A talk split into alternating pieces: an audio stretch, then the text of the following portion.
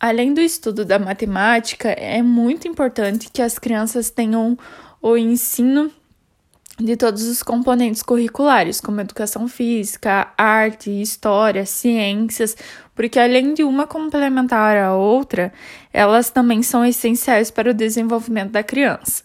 Durante as aulas, conceitos matemáticos vão sendo construídos por meio de investigações e problematizações, e assim uma linguagem matemática vai se constituindo com a finalidade de comunicar ideias. A escrita nas aulas de matemática torna-se essencial para o registro e comunicação dessa aprendizagem. E também é muito importante a comunicação entre as crianças.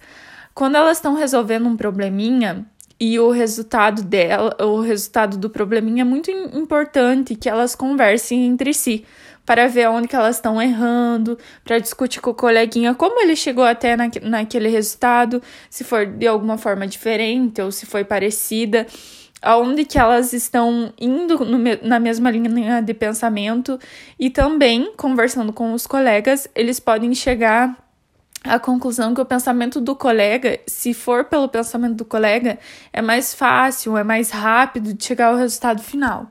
E isso ajuda muito no desenvolvimento da criança.